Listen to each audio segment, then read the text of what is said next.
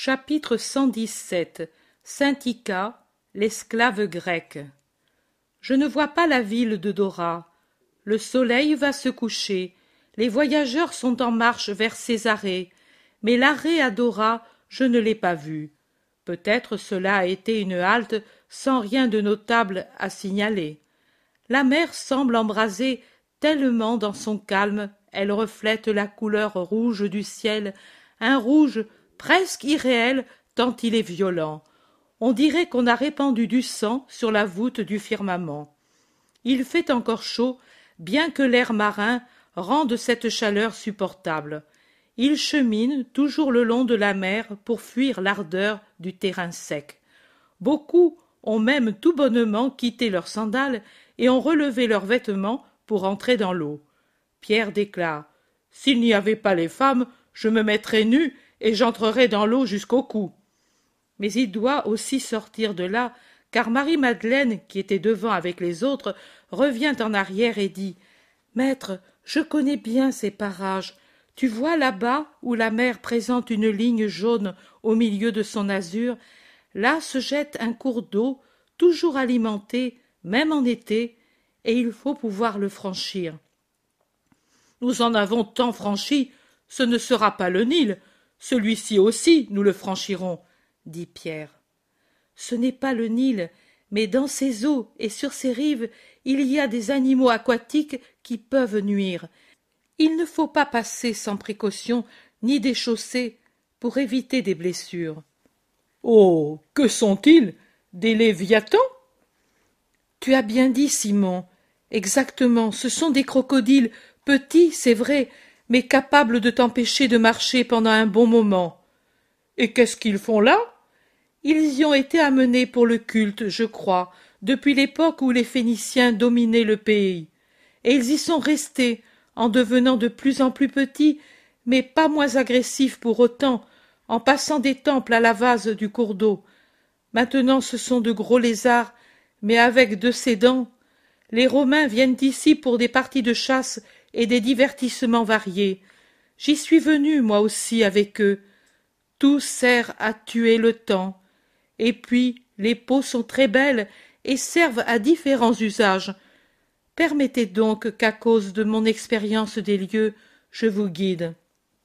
Bon, j'aimerais les voir, dit Pierre. Peut-être en verrons-nous quelques-uns, bien qu'ils soient presque exterminés, tellement on les chasse. La troupe quitte la rive et se dirige vers l'intérieur jusqu'à ce qu'elle trouve une grande route à mi-chemin entre les collines et la mer. Ils arrivent bientôt à un pont très arqué jeté sur un petit fleuve dont le lit est plutôt large mais où il passe peu d'eau. Au milieu du lit, là où il n'y a pas d'eau, on voit des joncs et des roseaux, à demi desséchés par la chaleur de l'été, formant en d'autres saisons, des îles minuscules au milieu de l'eau. Sur les rives, d'autre part, il y a des buissons et des arbres touffus. Bien que les voyageurs fouillent tout du regard, ils ne voient aucun animal, et plusieurs en sont déçus. Mais au moment où ils vont finir de franchir le pont, dont l'arc unique est très haut, peut-être pour ne pas être emporté par le courant en temps de crue, une robuste construction sans doute romaine. Marthe pousse un cri aigu et s'enfuit en arrière, terrorisée. Un gros lézard, il ne semble pas que ce soit autre chose, mais avec la tête classique de crocodile, se trouve en travers de la route, faisant semblant de dormir. Mais n'aie pas peur, crie Marie-Madeleine. Quand ils sont là, ils ne sont pas dangereux. Le danger, c'est quand ils sont cachés et que l'on passe dessus sans les voir. Mais Marthe reste prudemment en arrière. Suzanne aussi ne s'en amuse pas. Marie d'Alphée est plus courageuse et, tout en restant prudente, elle reste près de ses fils. Elle va de l'avant et regarde. Les apôtres, eux, n'ont pas vraiment peur et ils regardent en faisant des commentaires sur cette bête désagréable qui daigne tourner lentement la tête pour se faire voir aussi par devant. Puis elle fait mine de bouger, et semble vouloir se diriger vers ceux qui la dérangent. Un autre cri de Marthe qui s'enfuit plus en arrière, imité maintenant aussi par Suzanne et Marie de Cléophas. Mais Marie-Madeleine ramasse un caillou et le lance contre la bête. Celle-ci, frappée au flanc, dévale la grève et s'enfonce dans l'eau. Avance, peureuse. Il n'y est plus, dit-elle à sa sœur. Les femmes se rapprochent. Pourtant, c'est une sale bête, commente Pierre. Est-il vrai, maître, qu'autrefois on leur donnait en nourriture des victimes humaines? demande l'Iscariote. Le crocodile était considéré comme un animal sacré. Il représentait un dieu, et comme nous consommons le sacrifice offert à notre Dieu, eux, les pauvres idolâtres, le faisaient avec les pratiques et les erreurs que leurs conditions comportaient. Mais maintenant c'est fini demande Suzanne. Jean d'Andorre dit Je crois qu'il n'est pas impossible que cela se pratique dans des contrées idolâtres. Mon Dieu, mais il les donne morts au moins. Non, il les donne vivants, si cela se fait encore. Des jeunes filles, des enfants en général. Ce qu'il y a de mieux dans le peuple, c'est du moins ce que j'ai lu, répond toujours Jean aux femmes qui regardent de tous côtés effrayées. Marthe dit Moi, je mourrais de peur si je devais en approcher. Vraiment? Mais cela n'est rien, femme, à côté du vrai crocodile. Il est au moins trois fois plus long et plus gros. Et affamé aussi. Celui-là était rassasié de couleuvres ou de lapins sauvages. Miséricorde. Des couleuvres aussi? Mais où nous as-tu amenés, Seigneur? Gémit Marthe. Elle est si effrayée que tout le monde se laisse gagner irrésistiblement par l'hilarité. Herbasté, qui s'est toujours tu, dit N'ayez aucune crainte, il suffit de faire beaucoup de bruit et tous s'enfuient. Je m'y connais, j'ai été plusieurs fois en basse Égypte. On se met en marche, en battant des mains et en frappant sur les troncs d'arbres. Le passage dangereux est franchi. Marthe s'est placée près de Jésus et demande souvent Mais il n'y en aura vraiment plus? Jésus la regarde et secoue la tête en souriant, mais il la rassure. La plaine de Saron n'est que beauté, et désormais nous y sommes. Mais en vérité, aujourd'hui les femmes disciples m'ont réservé des surprises. Je ne sais vraiment pas pourquoi tu es si peureuse. Je ne le sais pas moi-même, mais tout ce qui rampe me terrorise. Il me semble sentir la froideur de ces corps certainement froids et visqueux sur moi. Et je me demande aussi pourquoi ils existent. Ils sont peut-être nécessaires? Cela, il faudrait le demander à celui qui les a faits, mais crois bien que s'il les a faits, c'est signe qu'ils sont utiles, ne serait-ce que pour faire briller l'héroïsme de Marthe, dit Jésus avec un fin scintillement dans les yeux. Ô Seigneur, tu plaisantes et tu as raison, mais moi j'ai peur et je ne me vaincrai jamais. Nous verrons cela. Qu'est-ce qui remue là-bas dans ces buissons?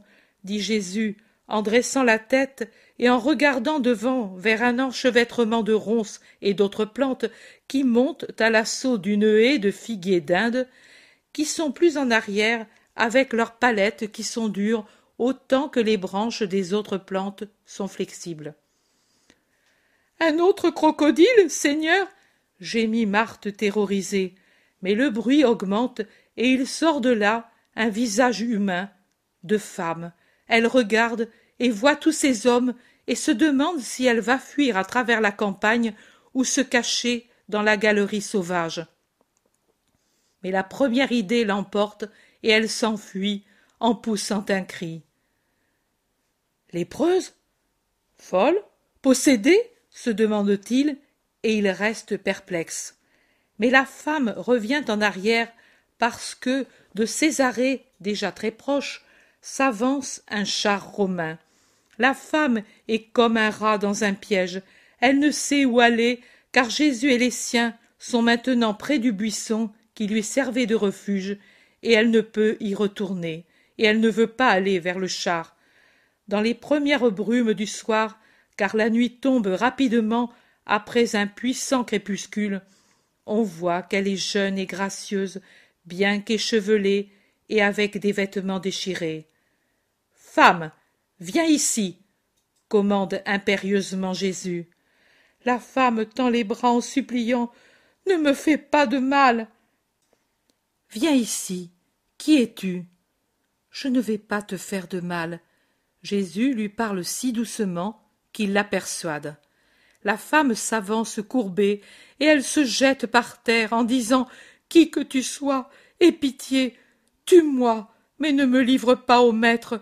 Je suis une esclave fugitive. Qui était ton maître? Et toi, d'où es-tu? Tu n'es sûrement pas hébreuse. Ton accent l'indique, et aussi ton vêtement. Je suis grecque, l'esclave grecque de. Oh. Pitié. Cachez-moi. Le char va arriver. Ils forment tous un groupe autour de la malheureuse qui se pelotonne par terre. Le vêtement déchiré par les ronces laisse voir les épaules sillonnées de coups et marquées de griffures. Le char passe sans qu'aucun de ses occupants manifeste de l'intérêt pour le groupe arrêté près de la haie. Ils sont allés plus loin. Parle. Si nous le pouvons, nous allons t'aider, dit Jésus en mettant la pointe des doigts sur la chevelure défaite. Je suis Syntica, l'esclave grecque d'un noble romain de la suite du proconsul. Mais alors, tu es l'esclave de Valérien, s'écrie Marie-Madeleine. Ah. Pitié, pitié. Ne me dénonce pas lui, supplie la malheureuse. Ne crains pas, je ne parlerai jamais plus à Valérien, répond Marie-Madeleine, et elle explique à Jésus. C'est un des Romains les plus riches et les plus dégoûtants que nous avons ici, et il est cruel autant que dégoûtant. Pourquoi t'es-tu enfui? demande Jésus. Parce que j'ai une âme. Je ne suis pas une marchandise. La femme s'enhardit en voyant qu'elle a trouvé des gens qui ont pitié d'elle. Je ne suis pas une marchandise. Lui m'a acheté, c'est vrai, mais il peut avoir acheté ma personne pour orner sa maison, pour que j'égaie ses heures par la lecture, pour que je le serve, mais rien d'autre. Mon âme m'appartient. Ce n'est pas une chose qu'on achète. Lui la voulait aussi. Comment sais-tu que tu as une âme? Je ne suis pas illettré, Seigneur, butin de guerre dès mon plus jeune âge, mais pas plébéienne. C'est mon troisième maître, et c'est un faune dégoûtant. Mais il me reste les paroles de nos philosophes, et je sais qu'il n'y a pas que la chair en nous, il y a quelque chose d'immortel enfermé en nous, quelque chose qui n'a pas un nom précis pour nous. Mais depuis peu son nom, je le sais. Il est passé un jour un homme par Césarée. Il faisait des prodiges et parlait mieux que Socrate et Platon. On en a beaucoup parlé dans les termes et dans les tricliniums, ou dans les péristyles dorés, souillant son auguste nom en le prononçant dans les salles d'immondes orgies. Et mon maître à moi, justement à moi, qui déjà pressentait qu'il y avait quelque chose d'immortel qui n'appartient qu'à Dieu, et ne s'achète pas comme une marchandise sur un marché d'esclaves, m'a fait relire les œuvres des philosophes pour les confronter et chercher si cette chose ignorée que l'homme venu à Césarée a nommée âme y était mentionnée.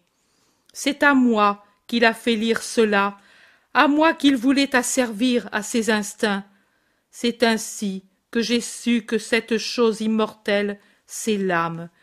Et pendant que Valérien et ses pareils écoutaient ma voix, et entre une éructation et un bâillement essayaient de comprendre, de comparer et de discuter, moi, je rassemblais leurs discours, rapprochant les paroles de l'inconnu de celles des philosophes, et je me les mettais ici, en concevant une dignité toujours plus forte pour repousser sa passion.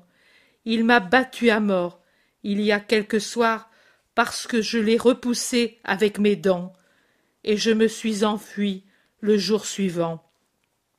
Cela fait cinq jours que je vis dans ces buissons, cueillant la nuit des mûres et des figues d'Inde. Mais on finira par me prendre.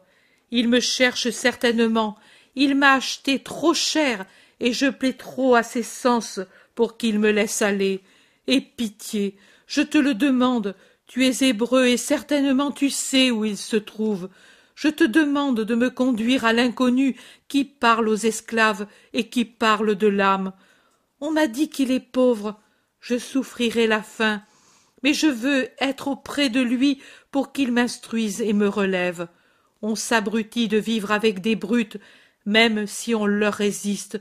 Je veux revenir à la possession de ma dignité morale.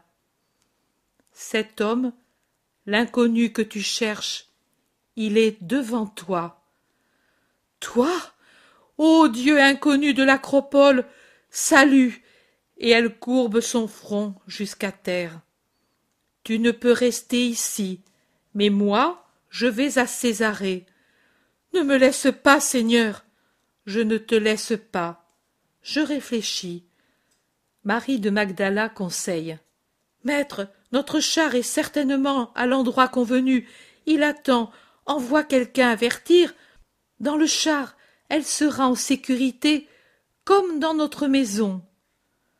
Marthe supplie. Oh oui, Seigneur, auprès de nous, à la place du vieil Ismaël. Nous l'instruirons sur toi. Elle sera arrachée au paganisme. Veux-tu venir avec nous? demande Jésus. Avec n'importe qui des tiens, pourvu que je ne sois plus avec cet homme. Mais, mais ici, il y a une femme qui m'a dit qu'elle le connaissait. Ne me trahira-t-elle pas? Ne viendra-t-il pas des Romains dans sa maison? Ne. Marie-Madeleine dit pour la rassurer N'aie pas peur.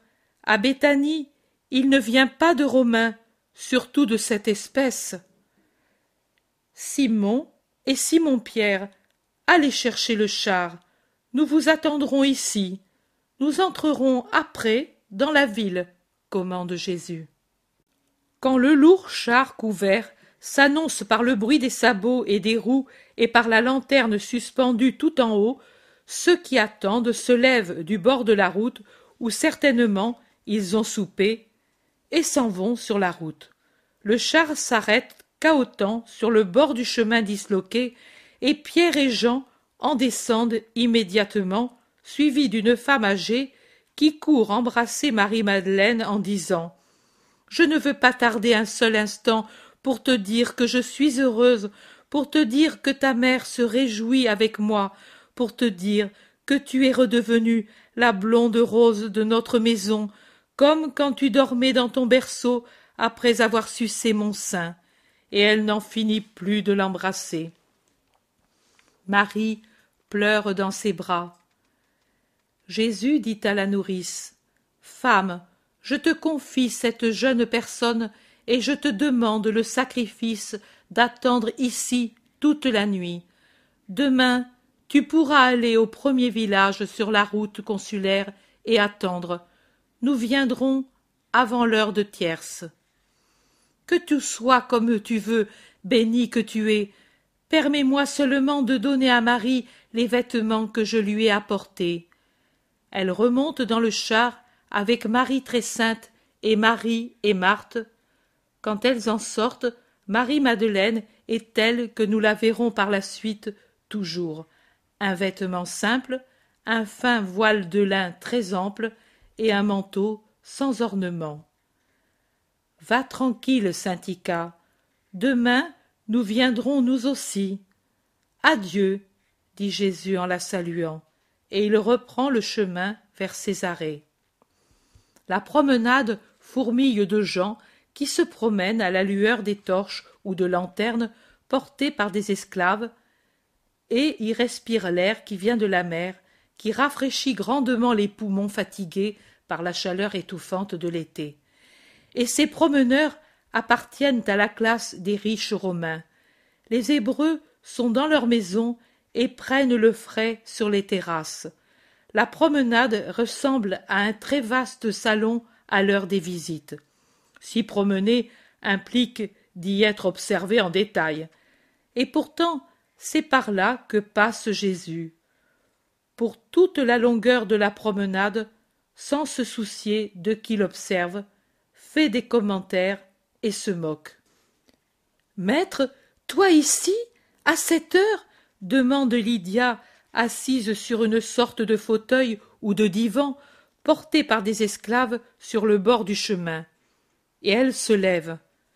Je viens de Dora, et je me suis attardée.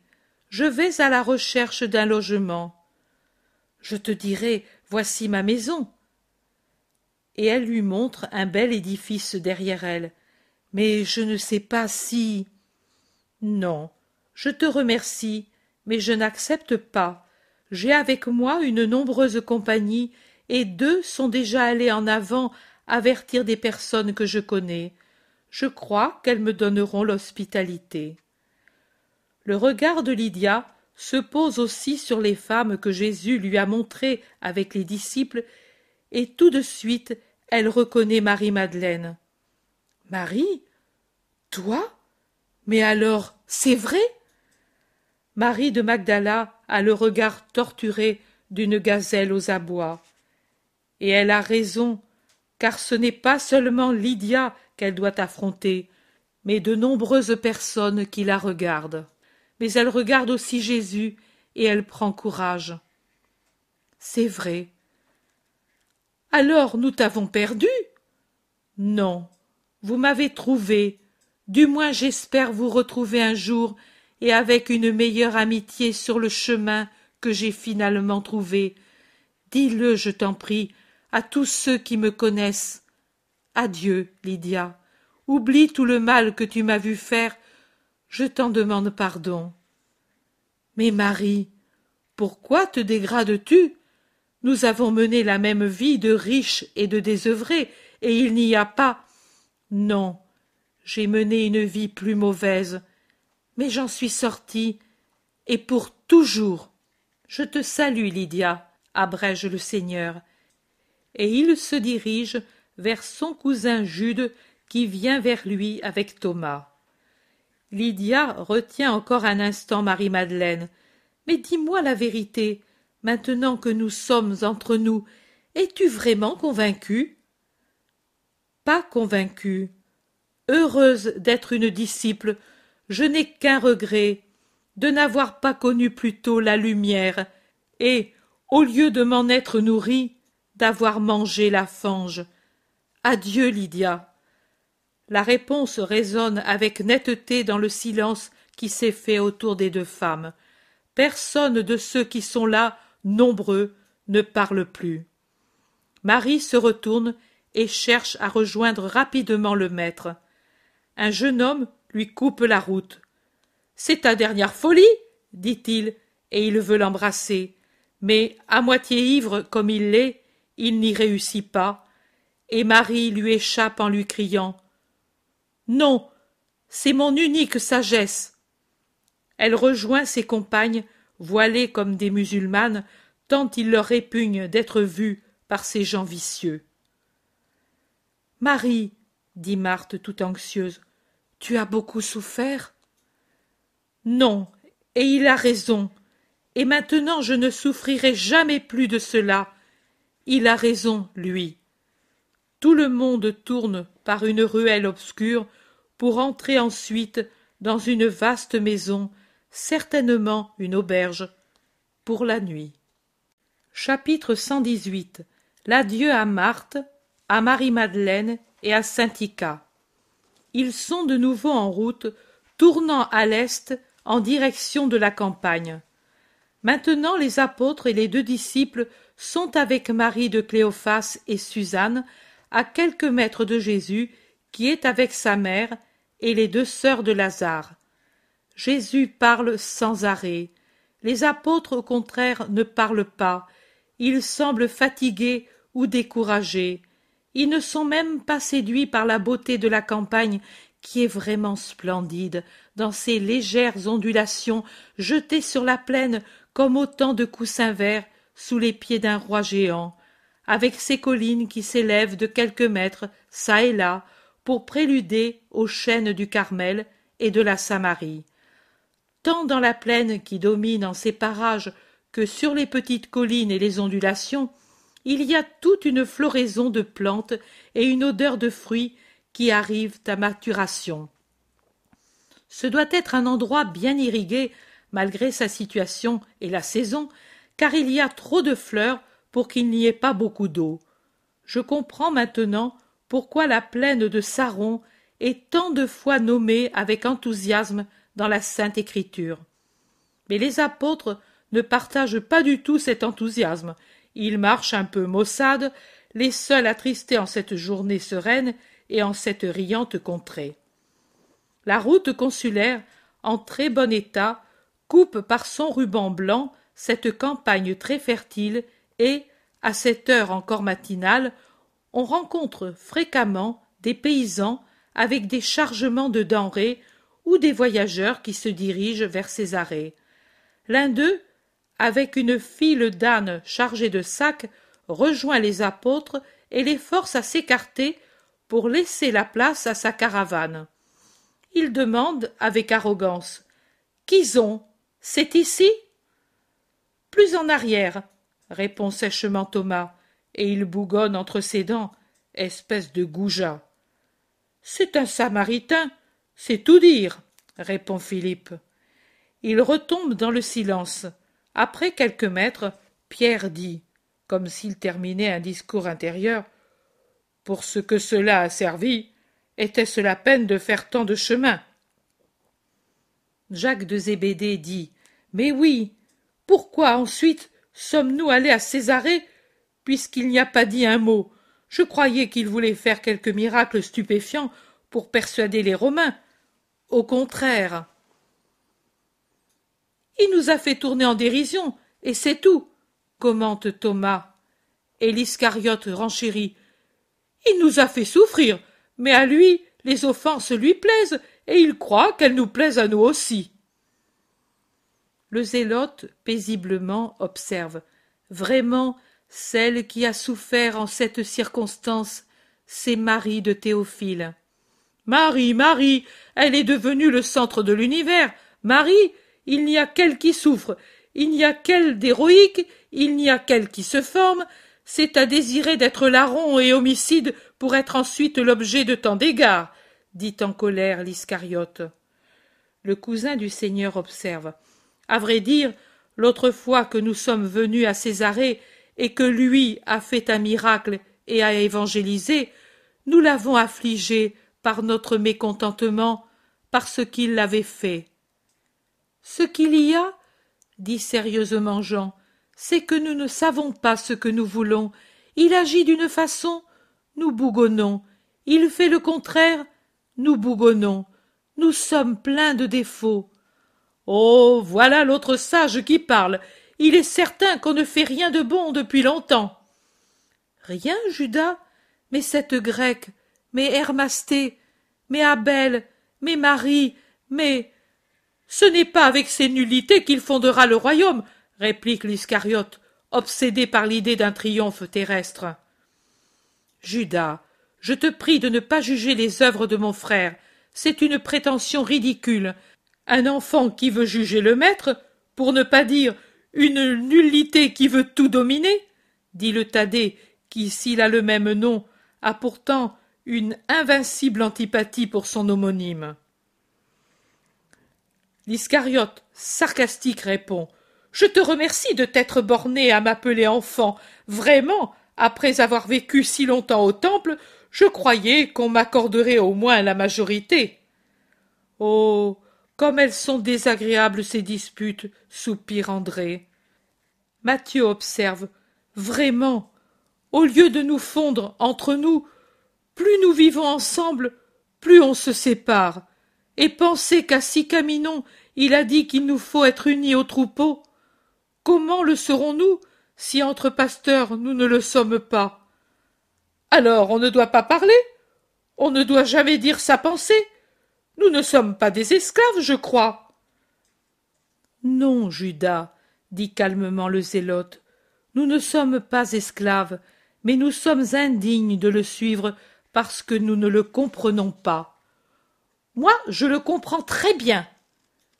Le zélote dit encore. Non, tu ne le comprends pas. Et comme toi ne le comprennent pas, plus ou moins, tous ceux qui le critiquent.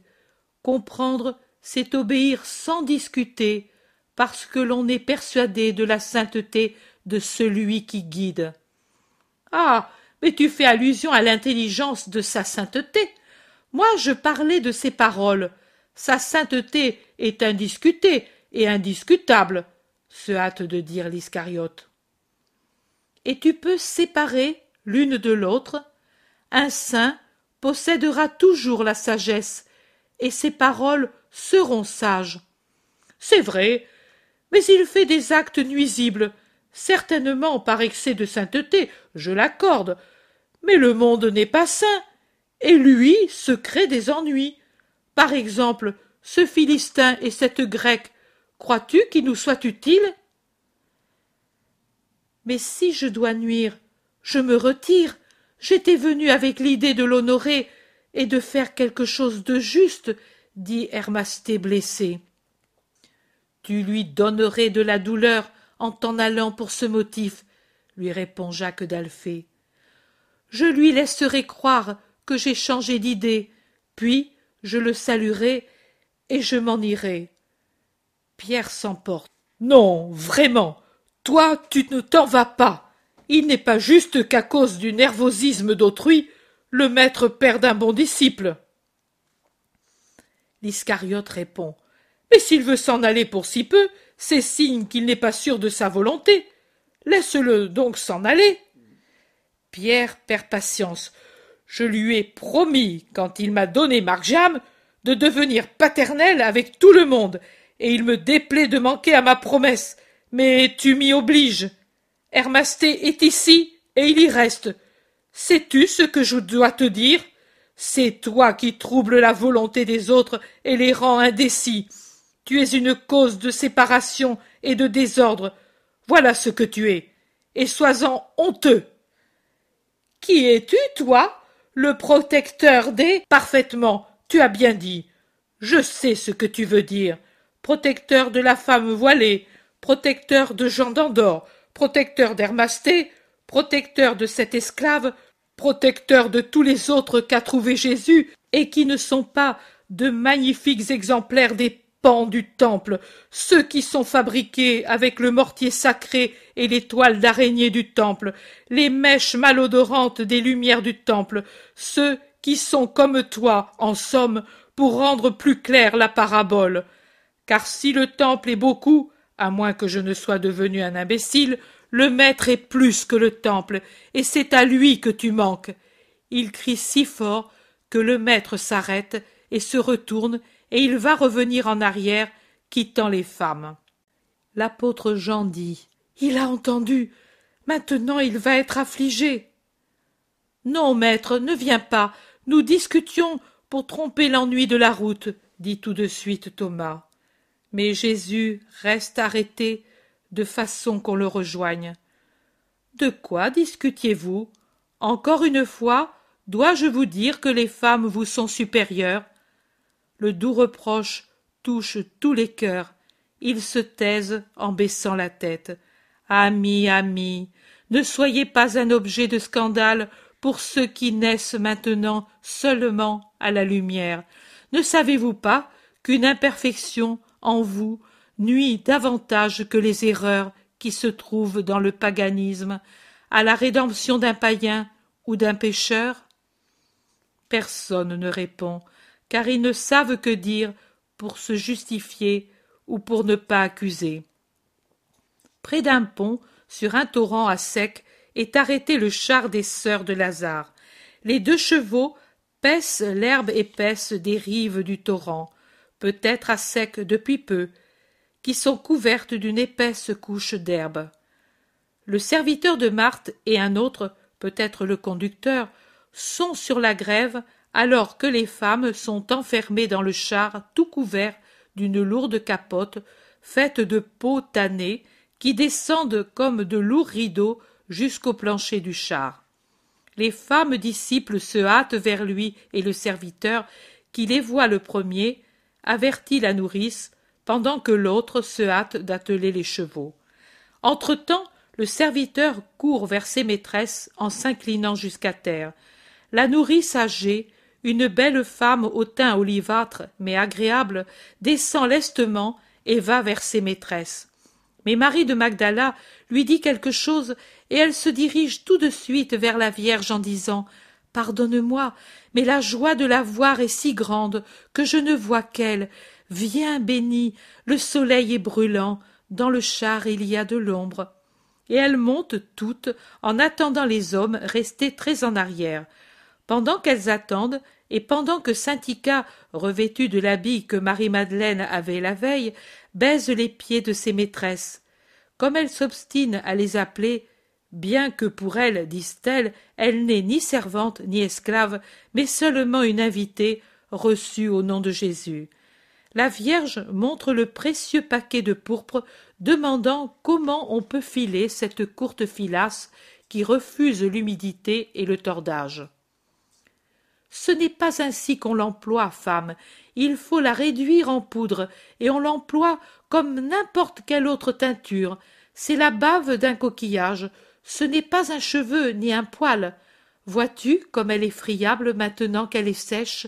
Tu la réduis en fine poudre, tu la tamises pour qu'il ne reste pas de longs filaments qui tacheraient le fil ou l'étoffe. Le fil se teint mieux en des chevaux. Quand tu es sûr que tout est réduit en poudre, comme on fait avec la cochenille ou le safran ou la poudre d'indigo ou d'autres écorces ou racines ou fruits, et on s'en sert. On fixe la teinte avec du vinaigre fort au dernier rinçage. Merci, Noémie. Je ferai comme tu me l'indiques. J'ai brodé avec des fils couleur de pourpre, mais on me les avait donnés déjà prêts à l'usage. Voici Jésus qui arrive. C'est le moment de nous saluer, mes filles. Je vous bénis toutes au nom du Seigneur.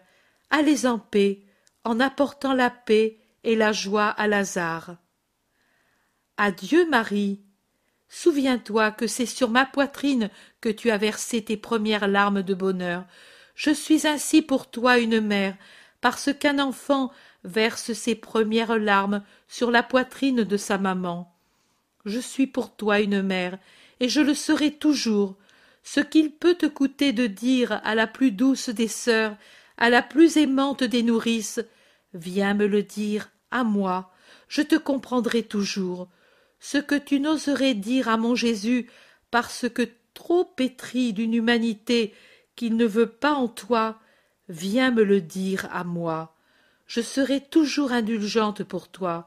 Et si ensuite tu veux aussi me dire tes triomphes, mais ceux-ci je préfère que tu les présentes à lui comme des fleurs parfumées, parce que c'est lui ton sauveur, et pas moi. Je me réjouirai avec toi. Adieu, Marthe. Maintenant tu t'en vas heureuse, et tu resteras dans ce bonheur surnaturel. Tu n'as donc besoin que de progresser dans la justice au milieu de la paix que rien ne trouble plus en toi. Fais-le pour l'amour de Jésus qui t'a aimé au point d'aimer celle que tu aimes complètement. Adieu, Noémie. Va avec ton trésor retrouvé. Comme tu la nourrissais de ton lait, nourris-toi maintenant des paroles qu'elle et Marthe te diront, et arrive à voir en mon fils beaucoup plus que l'exorciste qui délivre les cœurs du mal. Adieu, Saint-Ica, fleur de la Grèce, qui a su voir par toi seul qu'il y a quelque chose de plus que la chair. Maintenant, fleuris en Dieu, et sois la première des fleurs nouvelles de la Grèce du Christ. Je suis très contente de vous laisser ainsi unis. Je vous bénis avec amour. Le bruit des pas est désormais tout proche. Elle lève la capote et voit que Jésus est à quelques deux mètres du char elles descendent sous le soleil brûlant qui envahit la route. Marie de Magdala s'agenouille aux pieds de Jésus en disant Je te remercie de tout, et aussi beaucoup de m'avoir fait faire ce voyage. Toi seulement as la sagesse. Maintenant je pars dépouillé des restes de la Marie d'autrefois. Bénis-moi, Seigneur, pour me fortifier toujours plus. Oui, je te bénis, jouis de la présence des frères, et avec les frères, forme-toi toujours plus en moi. Adieu, Marie. Adieu, Marthe. Tu diras à Lazare que je le bénis. Je vous confie cette femme. Je ne vous la donne pas. C'est ma disciple, mais je veux que vous lui donniez un minimum de possibilités de comprendre ma doctrine. Puis je viendrai. Noémie, je te bénis, et aussi vous deux. Marthe et Marie ont les larmes aux yeux. Le zélote les salue en particulier en leur donnant un écrit pour son serviteur. Les autres les saluent ensemble. Puis le char se met en mouvement. Et maintenant, allons chercher de l'ombre, que Dieu les accompagne. Tu regrettes tant, Marie, qu'elle s'en soit allée? demande-t-il à Marie d'Alphée, qui pleure silencieusement.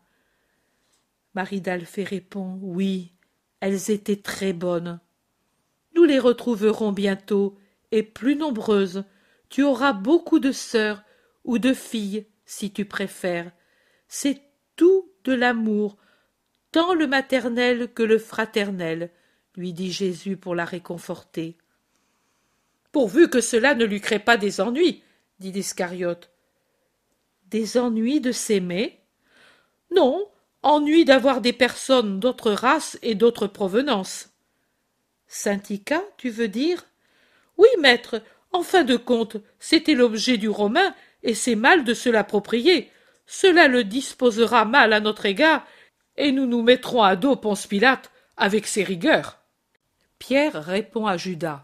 Mais que veux-tu que cela lui fasse à Pilate, que quelqu'un qui dépende de lui perde une esclave? Il saura ce qu'il vaut, et s'il est un peu honnête, comme on dit qu'il l'est, en famille au moins, il dira que cette femme a bien fait de s'enfuir. Puis, s'il est malhonnête, il dira C'est bien fait. Ainsi peut-être je la trouverai, moi. Les gens malhonnêtes ne sont pas sensibles aux douleurs d'autrui. Et puis, ô pauvre Ponce, avec tous les ennuis que nous lui donnons, il a bien autre chose à faire que de perdre du temps à cause des plaintes d'un individu qui laisse échapper une esclave. Et plusieurs lui donnent raison en se moquant du lubrique romain. Mais Jésus porte la question sur un plan plus haut. Judas, tu connais le Deutéronome? Certainement, maître, et je n'hésite pas à dire comme il y en a peu. Comment le juges-tu? Comme porte-parole de Dieu. Porte-parole, donc, qui répète la parole de Dieu? Exactement ainsi. Tu as bien jugé, mais alors pourquoi ne juges-tu pas bien de faire ce qu'il ordonne? Je n'ai jamais dit cela.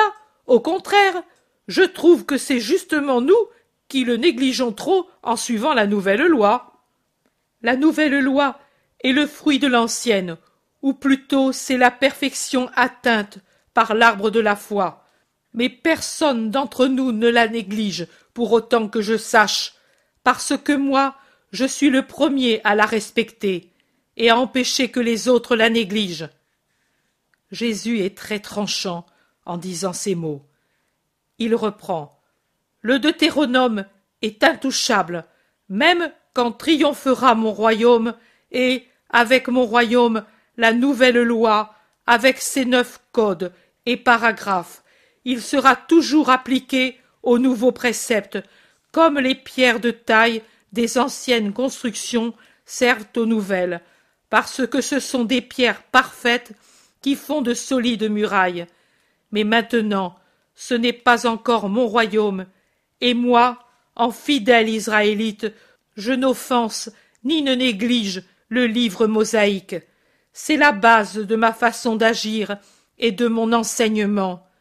C'est sur la base de l'homme et du maître que le Fils du Père fait reposer la céleste construction de sa nature et de sa sagesse. Dans le Deutéronome, il est dit tu ne remettras pas à son maître l'esclave qui s'est réfugié près de toi. Il habitera avec toi dans l'endroit qu'il jugera bon. Il restera tranquille dans une de tes cités, et tu ne lui feras pas de peine. Cela s'applique au cas où quelqu'un est contraint de fuir un esclavage inhumain. Dans mon cas, dans celui de Syntica, c'est la fuite non vers une liberté limitée, mais vers la liberté illimitée du Fils de Dieu. Et tu veux qu'à cette alouette qui a échappé au filet des chasseurs, je mette de nouveau le filet pour la rendre à sa prison, pour lui enlever jusqu'à l'espérance après la liberté? Non, jamais. Je bénis Dieu de ce que, comme le voyage à Andorre a amené ce fils au Père, le voyage à Césarée m'est amené cette fille pour que je la mène au Père. À Sicaminon, je vous ai parlé de la puissance de la foi. Aujourd'hui, je vous parlerai de la lumière de l'espérance. Mais maintenant, dans ce verger touffu, arrêtons-nous pour manger et nous reposer, car le soleil est brûlant, comme si l'enfer était ouvert. Chapitre 119 Jésus parle de l'espérance. Aperçu par quelques vignerons qui passent par le verger, chargés de paniers d'un raisin blond comme s'il était fait avec de l'ambre, les apôtres se voient interroger. Vous êtes des voyageurs ou des étrangers? Nous sommes galiléens et nous allons vers le Carmel, répond au nom de tous Jacques de Zébédée, qui, avec ses compagnons pêcheurs, se dégourdit les jambes pour essayer de vaincre un reste de somnolence. L'Iscariote et Matthieu sont en train de se réveiller sur l'herbe sur laquelle ils s'étaient allongés, et les plus âgés, au contraire, fatigués, dorment encore. Jésus parle avec Jean d'Andorre et Hermasté pendant que Marie et Marie de Cléophas se tiennent près d'eux, mais silencieuses. Les vignerons disent Et vous venez de loin? De Césarée, comme dernière étape, mais avant, nous étions à Sicaminon, et plus loin encore. Nous venons de Capharnaüm. Oh. Quelle longue route en cette saison. Mais pourquoi n'êtes vous pas venu à notre maison? Elle est là-bas, vous la voyez? Nous vous aurions donné de l'eau fraîche pour reposer vos membres et de la nourriture campagnarde, mais bonne. Venez maintenant. Nous allons partir, Dieu vous récompense tout de même. Le Carmel ne va pas s'enfuir sur un char de feu comme son prophète, dit un paysan mi-sérieux.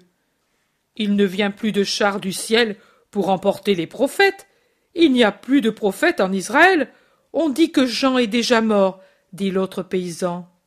Mort? Et depuis quand? C'est ce que nous ont dit des gens venus d'au-delà du Jourdain. Vous le vénériez? Nous étions ses disciples. Pourquoi l'avez-vous quitté?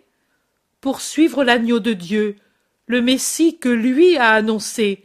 Il y a encore cela en Israël, homme, et il faudrait bien mieux qu'un char de feu pour le transporter dignement au ciel. Vous ne croyez pas au Messie? Si nous y croyons, nous avons décidé qu'une fois la récolte finie, nous irons à sa recherche. On dit qu'il est zélé pour l'obéissance à la loi et qu'il va au temple aux solennités de règles. Nous irons bientôt au tabernacle et nous serons au temple tous les jours pour le voir. Et si nous ne le trouvons pas, nous irons à sa recherche jusqu'à ce que nous l'ayons trouvé. Vous qui le connaissez, dites-nous, est-il vrai qu'il est presque toujours à Capharnaüm? Est-il vrai qu'il est grand, jeune, pâle, blond et qu'il a une voix différente de celle de tous les hommes, qu'elle touche les cœurs et que les animaux et les plantes l'entendent? Tous les cœurs, sauf ceux des pharisiens, Gamala, eux sont devenus plus revêches. Eux ne sont même pas des animaux, ce sont des démons, y compris celui dont je porte le nom. Mais dites, est-il vrai qu'il est ainsi et qu'il est si bon qu'il parle avec tout le monde qu'il console tout le monde, qu'il guérit les maladies et convertit les pécheurs? Vous le croyez? Oui, Mais nous voudrions le savoir de vous qui le suivez. Oh. Si vous nous conduisiez à lui. Mais n'avez-vous pas les vignes à soigner? Nous avons aussi notre âme à soigner, et elle est plus que les vignes. Est-il à Capharnaüm? En forçant la marche, nous pourrions faire l'aller-retour en dix jours. Il est ici, celui que vous cherchez. Il s'est reposé dans votre verger, et en ce moment il parle avec cet homme âgé et ce jeune homme. Il a, à côté de lui, sa mère et la sœur de sa mère. Celui-là? Oh. Qu'est-ce qu'on fait? Ils restent figés par la stupeur. Ils sont tout yeux pour le regarder. Toute leur vitalité se concentre dans leurs pupilles. Pierre plaisante. Eh bien, vous désiriez tant le voir, et maintenant vous ne bougez plus. Êtes-vous devenus des statues de sel? Non, euh, c'est que. Mais est-il simple, le Messie? Mais que vouliez-vous qu'il fût? Assis sur un trône fulgurant et couvert du manteau royal Le croyez-vous un nouvel Assuérus? Non, mais si simple, lui si saint. Il est simple parce qu'il est saint, homme. Bien, faisons ainsi. Maître, viens, viens ici faire un miracle. Il y a ici des hommes qui te cherchent, et de te voir les a pétrifiés. Viens leur rendre le mouvement et la parole. Jésus, qui s'est retourné en s'entendant appeler, se lève en souriant et vient vers les vignerons qui le regardent tellement stupéfaits qu'ils en paraissent apeurés. Paix à vous. Vous me vouliez? Me voici. Et il fait son geste habituel d'ouvrir les bras en les tendant un peu, comme pour s'offrir. Les vignerons tombent à genoux et restent muets. Ne craignez pas, dites-moi ce que vous voulez. Sans parler, ils tendent les paniers remplis de raisins. Jésus admire les fruits magnifiques et, en disant Merci, allonge la main pour prendre une grappe et il commence à manger les grains. Oh. Dieu très haut. Il mange comme nous, dit en soupirant celui qu'on appelle Gamala. Il est impossible de ne pas rire de cette sortie.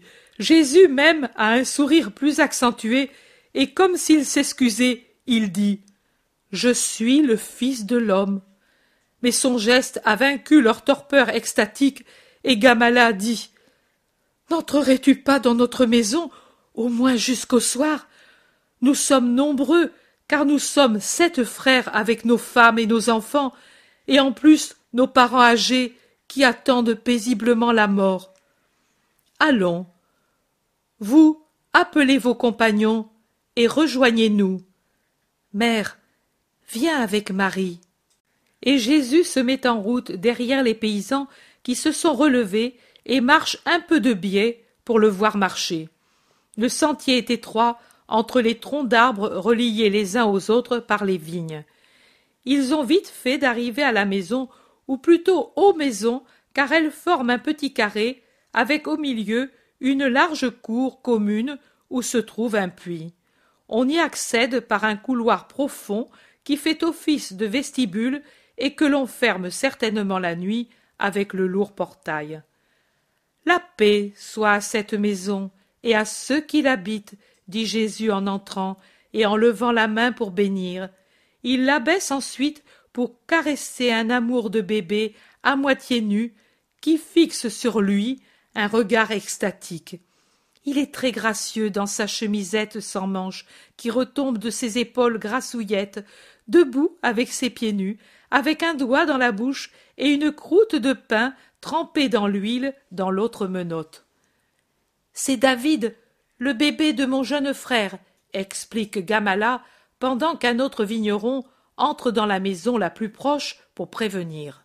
Puis il en sort pour entrer dans une autre, et il fait ainsi pour toutes, de sorte que des visages de tout âge se présentent, puis se retirent pour revenir après une toilette sommaire. Assis à l'ombre d'un auvent qui fait saillie et qu'abrite un figuier gigantesque, se trouve un vieillard avec un bâtonnet dans les mains. Il ne lève même pas la tête, comme si rien ne l'intéressait. C'est notre père, explique Gamala, un des vieillards de la maison, car même la femme de Jacques a amené ici son père resté seul. Et puis il y a la vieille mère de Lia, la plus jeune épouse. Notre père est aveugle. Il s'est formé une taie sur ses pupilles. Il y a tant de soleil dans les champs, tant de chaleur sur la terre. Pauvre père, il est très triste, mais il est très bon. En ce moment, il attend ses petits-enfants parce qu'ils sont son unique joie. Jésus se dirige vers le vieillard. Que Dieu te bénisse, Père. Qui que tu sois, que Dieu te rende ta bénédiction, répond le vieillard en levant la tête dans la direction de la voix. Ton sort est pénible, n'est-ce pas? demande doucement Jésus, et il fait signe de ne pas dire qui est celui qui parle. Il vient de Dieu après tant de bien qu'il m'a donné dans ma longue vie. Comme j'ai reçu le bien de Dieu, je dois accepter aussi le malheur de ma vue.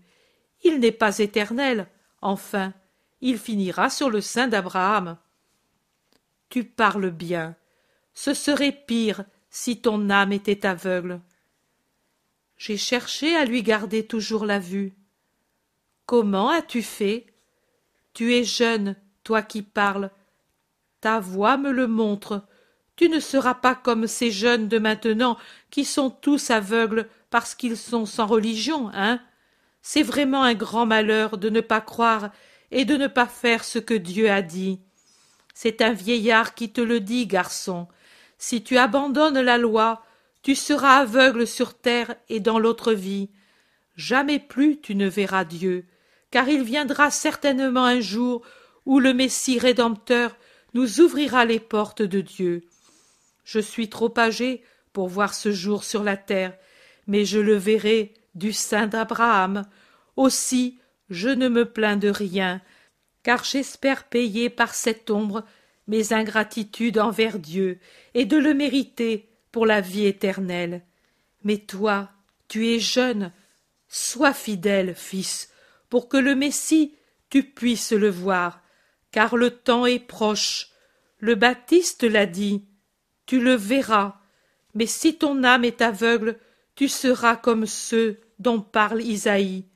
Tu auras des yeux et tu ne verras pas. Tu voudrais le voir, Père? demande Jésus en posant une main sur la tête blanche. Je voudrais le voir, oui, mais pourtant je préfère m'en aller sans le voir au lieu de le voir, moi, et que mes enfants ne le reconnaissent pas. Moi, j'ai encore l'ancienne foi, et elle me suffit. Eux. Oh. Le monde de maintenant. Père, vois donc le Messie, et que ton soir soit couronné par la joie et Jésus fait glisser sa main des cheveux blancs sur le front jusqu'au menton barbu du vieillard, comme pour le caresser, et en même temps il se penche pour se mettre au niveau de son visage sénile. Ô très haut Seigneur, mais moi je vois, je vois. Qui es-tu avec ce visage inconnu et pourtant familier, comme si je t'avais déjà vu, mais Oh. Sot que je suis. Toi qui m'as rendu la vue. Tu es le Messie béni. Oh. Oh. Le vieillard pleure sur les mains de Jésus qu'il a saisi, les couvrant de baisers et de larmes.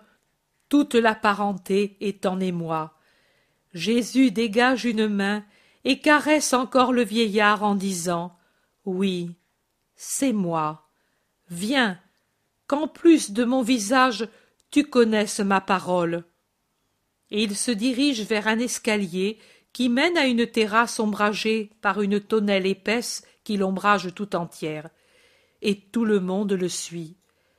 J'avais promis de parler de l'espérance à mes disciples et j'aurais expliqué une parabole. La parabole, la voilà, ce vieil Israélite c'est le Père des cieux qui m'en donne le sujet pour vous enseigner à vous tous la grande vertu qui, comme les bras d'un joug, soutient la foi et la charité. Joug plein de douceur, gibet de l'humanité, comme le bras transversal de la croix, trône du salut, comme appui du serpent salutaire élevé dans le désert, gibet de l'humanité, pont de l'âme pour qu'elle libère son vol dans la lumière, et elle est placée au milieu entre l'indispensable foi et la très parfaite charité, parce que sans l'espérance il ne peut y avoir de foi, et sans l'espérance la charité meurt. La foi présuppose une espérance pleine de certitude. Comment croire arriver à Dieu si on n'espère pas en sa bonté. Comment trouver un appui dans la vie si on n'espère pas en une éternité? Comment pouvoir persévérer dans la justice si on n'est pas animé par l'espérance que chacune de nos bonnes actions est vue par Dieu et pour en recevoir de lui une récompense? De la même manière, comment faire vivre la charité s'il n'y a pas en nous l'espérance? L'espérance précède la charité et la prépare, car un homme a besoin d'espérer pour pouvoir aimer. Les désespérés n'aiment plus. Voilà l'échelle faite de barreaux et de montants. La foi, c'est le barreau, l'espérance, les montants. En haut, c'est la charité vers laquelle on monte moyennant les deux autres. L'homme espère pour croire, il croit pour aimer. Cet homme a su espérer. À sa naissance, c'était un bébé d'Israël comme tous les autres. Il a grandi avec les mêmes enseignements que les autres. Il est devenu fils de la loi comme tous les autres. Il est devenu homme, époux, père, vieillard, en espérant toujours dans les promesses faites aux patriarches et répétées par les prophètes. Dans sa vieillesse, les ombres sont descendues sur ses pupilles, mais pas dans son cœur. En lui est toujours restée allumée l'espérance. L'espérance de voir Dieu, de voir Dieu dans l'autre vie, et, dans l'espérance de cette vue éternelle, une espérance plus intime et plus chère, voir le Messie. Et il m'a dit, ne sachant pas quel était le jeune homme qui lui parlait, Si tu abandonnes la loi, tu seras aveugle sur la terre et au ciel. Tu ne verras pas Dieu, et tu ne reconnaîtras pas le Messie. Il a parlé en sage. Il y en a trop maintenant en Israël qui sont aveugles. Ils n'ont plus l'espérance parce que là tué en eux la révolte contre la loi, qui est toujours révolte, même si elle se cache sous des ornements sacrés, si elle n'est pas acceptation intégrale de la parole de Dieu. Je dis de Dieu, je ne parle pas des superstructures qui y ont été mises par l'homme et qui, parce qu'elles sont trop et toutes humaines, se trouvent négligées par ceux-mêmes qui les ont établies et suivies machinalement, par force, avec lassitude, stérilement par les autres. Ils n'ont plus d'espérance, mais se moquent des vérités éternelles. Ils n'ont donc plus de foi, ni plus de charité. Le joug divin de Dieu donné à l'homme pour qu'il s'en fasse obéissance et mérite, la croix céleste que Dieu a donnée à l'homme pour conjurer les serpents du mal, pour en tirer le salut, a perdu son bras transversal, celui qui soutenait la flamme blanche et la flamme rouge, la foi et la charité, et les ténèbres sont descendues dans leur cœur. Le vieillard m'a dit C'est un grand malheur de ne pas croire et de ne pas faire ce que Dieu nous a dit. C'est vrai, je vous le confirme, c'est pire que la cécité matérielle que l'on peut encore guérir pour donner à un juste la joie de revoir le soleil, les prés, les fruits de la terre, les visages des fils et petits-fils, et par-dessus tout, ce qui était l'espérance de son espérance, voir le Messie du Seigneur, Je voudrais qu'une pareille vertu fût vivante dans l'âme d'Israël tout entier, et particulièrement chez ceux qui sont plus instruits dans la loi. Il ne suffit pas d'être allé au temple ou d'avoir appartenu au temple. Il ne suffit pas de savoir par cœur les paroles du livre. Il faut savoir en faire la vie de notre vie, moyennant les trois vertus divines. Vous en avez un exemple. Où elles sont vivantes, tout est facile à supporter, même le malheur. Car le joug de Dieu est toujours un joug léger qui pèse seulement sur la chair, mais n'abat pas l'esprit. Allez en paix, vous qui restez dans cette maison de bons Israélites. Va en paix, vieux père, que Dieu t'aime, tu en as la certitude. Termine ta journée de juste en déposant ta sagesse dans le cœur des petits de ton sang. Je ne puis rester, mais ma bénédiction reste dans ces murs, riches de grâce comme les grappes de cette vigne. Et Jésus voudrait s'en aller, mais il doit rester tant pour connaître cette tribu de tous les âges que pour recevoir tout ce qu'on veut lui donner, jusqu'à rendre les sacs de voyage pensus comme des outres. Puis il peut reprendre la route par un raccourci entre les vignes que lui indiquent les vignerons, qui ne le laissent qu'à la voie maîtresse déjà en vue d'un pays où Jésus et les siens pourront